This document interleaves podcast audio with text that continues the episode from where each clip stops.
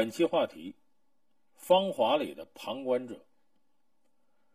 电影《芳华》呀，算是冯小刚这些年来应该最成功的作品。上映了得有半个月，势头依然不减。为什么会这样呢？除了里边的人物啊，这情怀感动了很多人，还有一点就是我们能从这个剧中人身上啊看到我们自己的影子。你看，咱们前面四大名著情商课里呢，给大伙儿曾经分析了《芳华》里边的两个人，一个是呢被大家孤立的何小平，一个是烂好人刘峰。那么这两种人呢，在我们生活当中啊，都是少数人，哎，并不多见。呃，所以很多人呢，能从旁观者中立的角度呢，看待这两个人，说何小平啊很可怜，呃，这刘峰呢，呃，大伙不待见他呢，忘恩负义，很多人就觉得难受。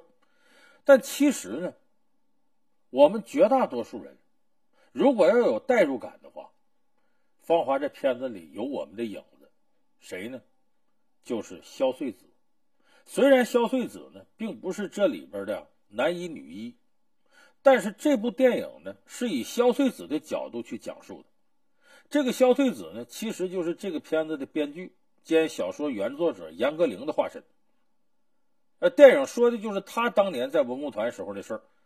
呃，这里边的萧穗子其实就是严歌苓，呃，在这个生活当中的样子。那么，对于自己这个作品《芳华》，严歌苓说过这样一句话：“说我有自己的一份忏悔。”因为当年欺负战友的经历，也有我的一份罪恶。写这个故事也在幻想我当年的角色，给出一份忏悔，给出一份批判。严歌苓这话是什么意思呢？咱们刚才说了，哎，这里边呢，呃，我们看何小平、刘峰，这都是被同情的。我们大家同情呢，他们被欺负的这种遭遇。也更加同情刘峰这样的烂好人没有得到应有的这种回报。那么这种事情是谁造成的呢？很多人说，你看那个，呃，这里边总好欺负人，那什么小芭蕾呀，呃，还有谁谁谁呀，就说到这里边几个啊，包括林丁丁怎么怎么样，很少有人想到，萧穗子本身的一些行为方式，也是造成何小平和刘峰。悲剧命运的一个重要推手。为什么这么说呢？有人说萧穗子就是个旁观者呀，人家也没有直接害谁呀，大多数时候人家都是保持中立的。我跟大伙说，旁观者、中立者也要有担当，而且你做一个中立者，他也不是一件简单的事情。而且中立旁观绝对不是说你要袖手旁观。哎，所以我们说。干好中立者这样的角色呀，你也是要有一定的情商的含量的。你看萧穗子在影片中戏份不多，哎，零零散散的出现，可是他留给观众的印象很深。为什么呢？因为他作为叙述者的身份呢，他的视角和观众比较接近。你看军装事件当中，其他人都指责何小平啊偷拿林丁丁服装拍照，但是萧穗子没有落井下石。后来这个内衣海绵事件呢，其他人都围堵刁难何小平，他也没有参加。事后还批评小芭蕾你欺人太甚，他也明白刘峰啊是被林丁丁诬陷的，事后还指责过林丁丁，这都跟呢我们普通观众的认知啊是保持一致的。可是恰恰问题就出现在他跟我们这些观众太过契合这点上。我相信很多人看电影的时候都会感觉到心疼何小平被人欺负，气愤活雷锋、刘峰被诬陷，为他们感到不公。那作为影片的观看者，我们无法参与到影响电影里面发生的事情，影响电影里面主角的命运，咱们参与不进去，所以你再气愤也没用。可萧穗子不一样啊，为什么呢？他是这些事件的直接参与者呀，他是能够在其他人指责何小平的时候帮他说话，缓和气氛的，他也可以在小芭蕾强行撕扯何小平衣服的时候出来制止啊，他也可以出面为刘峰澄清事实真相啊。可是这个旁观者，他最后什么都没做。哎，何小平被质问的时候，他就在门口看着，被小芭蕾差点撕扯掉身上的衣服，他一直等到女教官出来阻止之后，他才来个事后诸葛亮，指着小芭蕾说一句：“你这样做有点过分。”看着刘峰呢被下放，他也没有说一句话。他所有这些选择都是出于一个原因，为啥？他要保持中立，他认为这个中立谁也不得罪谁，这是他在文工团的立足之本。所以我们看呢，芳华里头文工团这些人，其实跟我们平常在公司在单位里是一样的，你都要在这个团体当中啊找到自己安身立命的方式。你看这里边那个郝树文，有一个在部队里做高层的领导父亲，说话做事想什么干什么，不怕得罪人。林丁丁呢，有着让人神魂颠倒的姿色，很多男性被他迷得神魂颠倒，从来不缺乏追求者。刘峰呢，什么都会，不管什么事情他都能帮得上忙。这些人呢，都有能在文工团安身立命的方式方法。可是肖翠子呢，他没什么特点。前面说那几个人有的东西啊，他没有。他要想在这个团体生存下去，就一个办法：保持中立，不得罪人。其实呢，这是个挺好的办法。可是问题他在执行过程当中啊，跑偏了。他把自己由中立者的位置变成了一个旁观者，就是我们刚才说的袖手旁观。什么叫旁观者？不管发生什么事情，不管谁对谁错，我都是一个看客，我置身事外，不掺和进来。萧翠子就是个典型的。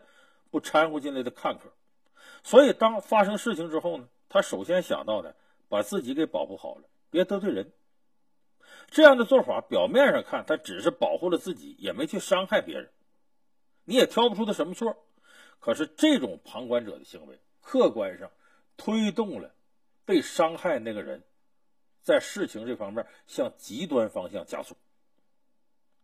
你看，心理学家总结出了一些关于悲剧事件发生的规律。就是一件事情，当这个施害人、被害人和旁观者这三种人物关系并存的时候，事情往往都会朝着恶性方向发展。为什么呢？因为你作为旁观者看到事情不管，其实就等于在纵容这种迫害行为，甚至会助长施害者的气焰，让他们做事情越来越无所顾忌。你看，我们举例子啊，战国时期那段历史。哎，就是最好的证明。当时呢，秦国的实力越来越强。这个秦国的国君呢，他一直就有吞并其他国家、一统天下的想法。其他国家的实力呢，相对比较弱，单拿出一个呢，都没法跟秦国抗衡。可是这六个国家如果联合在一块儿，你比方苏秦搞那个这个合纵，在一定程度就能遏制秦国，秦国就不敢轻举妄动。所以，秦国尽管实力远胜于其他诸国，但一直没有实际的行动，就主动来攻打这些国家。他害怕一旦呢打这些人呢，这六个国家联合起来对付自己，那可就不是对手了。但总这么耗着也不是事儿，秦国就忍不住啊，开始试探：我先打一架试试，看他们反应。结果这一试，秦国乐坏了，说什么合纵啊？这些人各怀心不是。他没有预想当中说几个国家合起来对付秦国，反而是一个个都怕得罪秦国，怕给自己招来灾祸。结果剩下人都选择袖手旁观，也不出兵增援。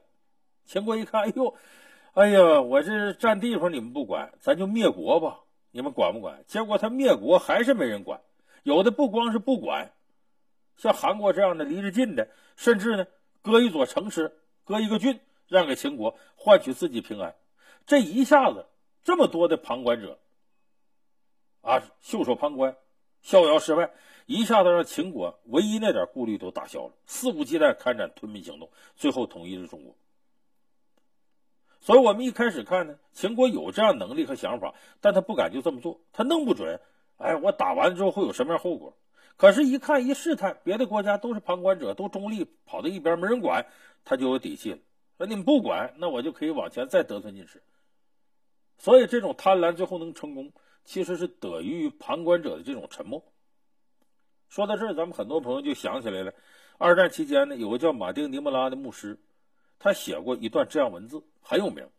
他说：“起初，呃，法西斯追杀共产主义者的时候，我没有说话，因为我不是共产主义者；接着他们追杀犹太人的时候，我也没说话，因为我不是犹太人；后来他们追杀工会成员的时候，我没有说话，因为我不会，不是工会成员。”此后，他们追杀天主教徒的时候，我也没说话，因为我是新教教徒，不是天主教教徒。最后，他们奔我而来了，结果没人替我说话了。所以你看，这就是当别人受难的时候，你只顾自己，觉得跟我没关系，我可别惹祸上身。等你轮到自个儿的时候，后悔都来不及。所以说，这个，呃，灭六国者，六国也非秦也嘛。六国一个个让秦国灭了，那作为受害者而言呢，相比灭掉他们的秦国外，我觉得这些有能力但却选择袖手旁观的人也挺可恨的。所以这个时候，咱们再回头来看方华，在何小平决定装病放弃演出的时候。萧穗子说的那句话，他说什么呢？说在很多年之后，他才明白为什么何小平当时会做出那样的决定。因为这个时候，何小平看到刘峰遇到困难了，被人针对的时候，没有人站出来说一句公道话，都选择去做那个助长施害人气焰的旁观者。所以何小平为这事儿来气，所以他才决定我呀，干脆放弃舞蹈，呃，装病放弃演出。所以这件事情也看出来，何小平和刘峰在一个战线上。何小平不是一个置身事外的旁观者，当然，这可能和他也是受害者有直接关系，总是有通病相连的味道。那么萧翠子后来认清楚了，这是由于他把旁观者，哎，当成了一种中立态度。其实客观上推动了刘峰这个事情铸成了一桩冤案。所以后来萧翠子。成熟以后，他要反省，这其实也代表着作者严歌苓对当年所作所为的一种忏悔。那么，我们说这个中立不是旁观，什么时候就说你能够是真正的中立，而不是旁观呢？中立是要能够独立于任何一方之外的一种立场，拥有自己的主见，掌握事实的真相，不去偏向任何一方。但是，可不是说中立这个事儿就跟我没有关系，他不是不管。中立是带着一种公正的立场去管，而且你还得有能力管，你管的还得对。咱们举个例子，三国里边最经典的一个中立事件，就是吕布辕门射戟。咱们每次提到吕布这人物的时候，基本都是负面的，有勇无谋，反复无常，见利忘义。张飞给他起个外号“三姓家奴”。哎，吕布经常。被后人当做智商和情商的反面教材来解读，但是即使是这样的人，他在情商领域也有非常出彩的一回，就是辕门射戟。辕门射戟里边，吕布就做了一个非常成功的中立者。前提呢，袁术呢准备发兵打刘备，刘备呢这时候呢在小沛住着，啊，吕布呢占了徐州，刘备这时候暂时跟吕布呢，呃，达成联盟。这时候袁术要打刘备呀，刘备势力太单，袁术势力大，很容易就能把刘备拿下。那刘备也知道这问题，所以呢，他只能向在徐州的吕布求援。他跟吕布讲的利害关系，说：“你看小沛挨着徐州，我在这等于替你挡着袁术。你也知道袁术这人贼心不死，要是我被灭了，唇亡齿寒，你呀也干不过袁术，下一就得轮到你。所以咱们是拴一个绳子蚂蚱，你得帮我。可是刘备呢？”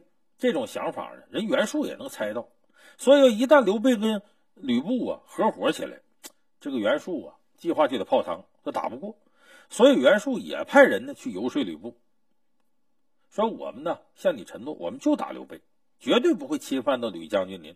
为表示我们的诚意呢，袁术说：“我愿意送你两年的军粮。”那个时候这军粮比啥都重要啊！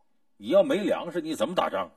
所以这两年的军粮，你想吕布两年以内不用为粮食发愁了，这对吕布太有诱惑力了。所以一边呢是唇亡齿寒的利害关系，一边呢又是这粮饷的诱惑。不管他帮哪边，对自己来说都是损失。帮刘备没粮食了，帮袁术自己最后可能就得吃亏。到底怎么选择呢？吕布纠结半天，最后决定啊，两边谁都不帮。结果他的谋士陈宫一听这决定之后气坏了，说你呀。这谁都不帮，人家刘备跟袁术都会认为你要趁着双方大战坐收渔翁之利，你这不两边都得罪了吗？吕布告诉陈宫：“哎呀，陈先生，你放心，我说的不帮啊，是让两家罢手言和，我不是说啥事也不干。”陈宫说：“不可能，那真打起来，人能听你的罢手言和吗？谁占上风，谁也不能干呢。”吕布说：“哎，到时候你就瞧好吧。”我有这能耐。结果吕布呢，在双方要开始交兵的时候，袁术派大将纪灵来了。吕布呢，就在五里坡这地方摆下酒宴。把这刘备这边啊和袁术这边啊，这大将纪灵都给请过来了。两家人碰到一块那这是仇人呢，啊，双方就就就酒席宴前就要打。吕布说：“别别别，你们胆子不小啊，在我的地方怎么得给我面子？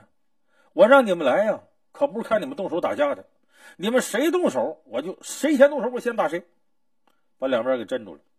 等坐下之后呢，这个袁术手底下大将纪灵啊，先要将吕布一军。”心说：“我们主公跟你都说好了，你这干嘛出来碍手碍脚的？本来我们灭刘备很轻松。”纪灵就问吕布说：“将军来可是为了杀我的？”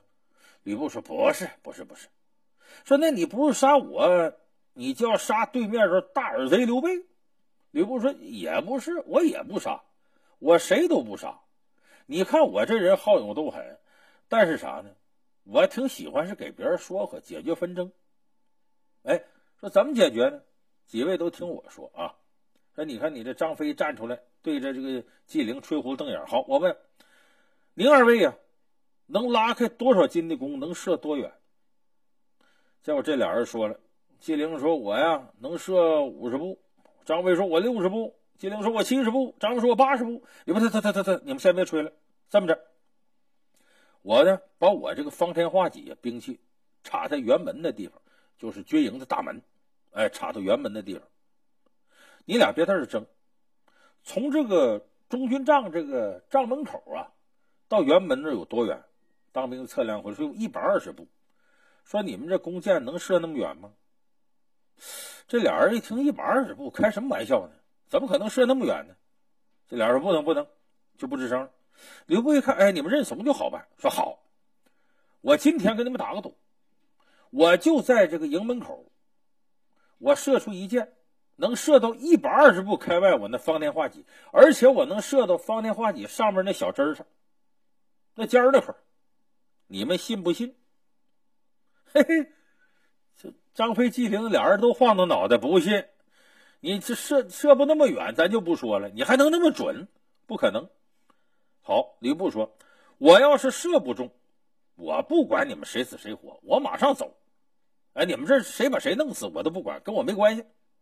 我要射中了，对不起，双方要罢兵休战，各回各家，各找各妈。这时纪灵就琢磨了，这不扯呢吗？吕布根本射不中啊，他能射到地方就不错了，还还能射中那小针，这扯。哎，我答应他，反正你射不中，你你赶紧给我滚蛋，我这跟刘备开仗，我灭了刘备，他们玩似的。刘备这边琢磨啥？救命稻草啊！你可千万射中啊！你要射不中啊，咱们就给我灭了。哎，这吕布也是真有能耐。军营门那个大门口放的方天画戟，他在大帐门口这唰一箭，一百二十步开外，正中大戟上那小枝厉害不厉害？真厉害！辕门射戟呀！这下子袁术手底下大将纪灵没办法了，之前跟约定好了，也被吕布这能耐给吓倒了，只好选择撤退。所以你这个事件里，咱们前面说的中立的那几个条件，吕布都做到了。他独立于刘备和袁术之外，不受他们请求的干扰，啊，不偏不向。他利用自己的优势，让双方接受了霸斗撤兵的结果，自己呢，也把刘备这人情啊收了，哎，也把袁术这粮草收了。所以你看，三国里头这诗写的好吗？叫一箭能消两灶兵。温侯野善解纷争，辕门射戟传佳话，如听当年蒿石声。这段辕门射戟也是吕布灰暗人生当中啊难得的这么一个亮点。所以咱们看呢，这个中立呀，你看上去简单，但真要做起来呢，难度不小。哎，就如果你评判的不公正，不行；你能力不强还不行；参与者对你不认同还不行，就方方面面都得顾及到。稍有一点偏差呀。就容易出问题，不光解决不了纷争，还把自个儿弄得里外不是人。那么，即便是这些技术问题你都做到了，但只要你保持中立，那必然会让你夹在中间，左右为难。那么，该怎么样判断是非，能不能处置的公正公平，都是问题。有时候，并不是说你做好的就一定被人理解，这里也需要很强的一种承受能力，甚至是风险。萧翠子在很多时候是有能力。解决何小平和刘峰的问题的，但是他为什么不解决？除了他自己要安身立命以外，还有一点，出面解决一些问题呀，总会使自己承受压力有风险。那么，作为萧翠子，可能心理承受能力比较弱，比他强得多的人，有的时候都难以摆脱中立者给自己带来的危害。你看，金庸的小说《天龙八部》里头有个大英雄萧峰，那绝对是了不起的豪杰。他不知道自己身世之前呢，在丐帮帮助过宋朝抗击辽国和西夏侵略，奋不顾身。江湖豪杰一提起北乔峰名字，哪个都竖起大拇指，啊，这好汉子。后来他知道自己是契丹人了，没办法，受汉人误解，最后逼他到了辽国呀，当了南院大王，守卫辽国边境，哎，变成了辽国的大将。后来辽国皇帝耶律洪基啊，想让他带兵啊入侵大宋，他拒绝了。为啥？他虽然是契丹人呢，可是前半生啊一直是在大宋那边待着，以宋人的身份，而且是大宋的子民，把他养大的。所以他经历两国之间争斗啊，知道谁打谁，谁赢了，受苦的都是边关百姓，老百姓是没好的。所以他坚决站在中立角度，两边谁也不能帮。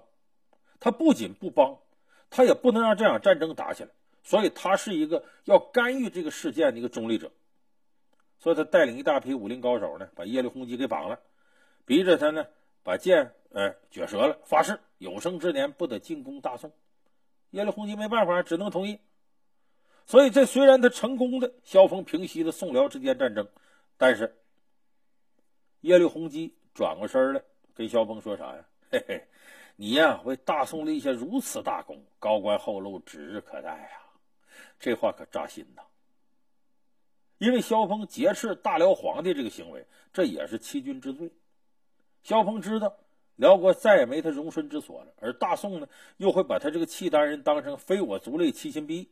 两国之间多年积累的仇恨，他只是暂时给平息了，而两边的人呢，都不再会拿他当自己人，所以他这时候，也是万念俱灰，一想天地之大，没有自己的容身之所，最后满怀绝望，从雁门关上跳下去自杀了。所以说，在中立这点上，要说有所作为，没有几个人能比萧峰做的更好。但是他解决了别人问题，自个儿的心理这关就没过去。所以我们说，做个中立者，你要干预事情，它是有风险的。即使不惹祸上身，也会给自己心里带来很大负担。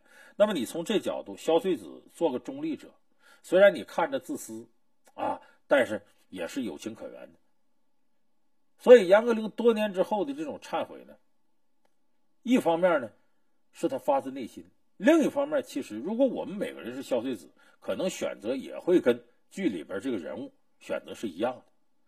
所以，我想我总结的是呢，当我们遇到这个事情呢，没有那么大的伤害度，不会承担那么大风险的时候，我们最好不要做一个旁观者，要对这个事情给予干预。尤其是涉及到公平正义的时候，我们不能看着弱者眼睁睁的被一些强者去欺负。否则的话，这些强者有一天也会把手伸到我们这儿，我们也会成为那个弱者。所以，这是现代国家、现代公民、民主国家里边每一个公民应该做到、想到的。所以，我们今天说中立者看似简单，其实你要做起来，它是有技术含量的。你要有很高的情商，才能处理好这样的问题。你要情商低呀，你压根就考虑都别考虑。就这种中立者，不是你能玩得转的，弄不好还把自个儿折到里头，得不偿失。所以说，我们要做一个中立者，不能做一个袖手旁观者。但是做中立者之前，要掂量掂量自己的分量。最后呢，送给大家一句话：中立有风险，哎，入坑需谨慎。啊，话呢，我也是能说到这儿，具体怎么办呢？您自己掂量掂量自己分量，再三思而后行。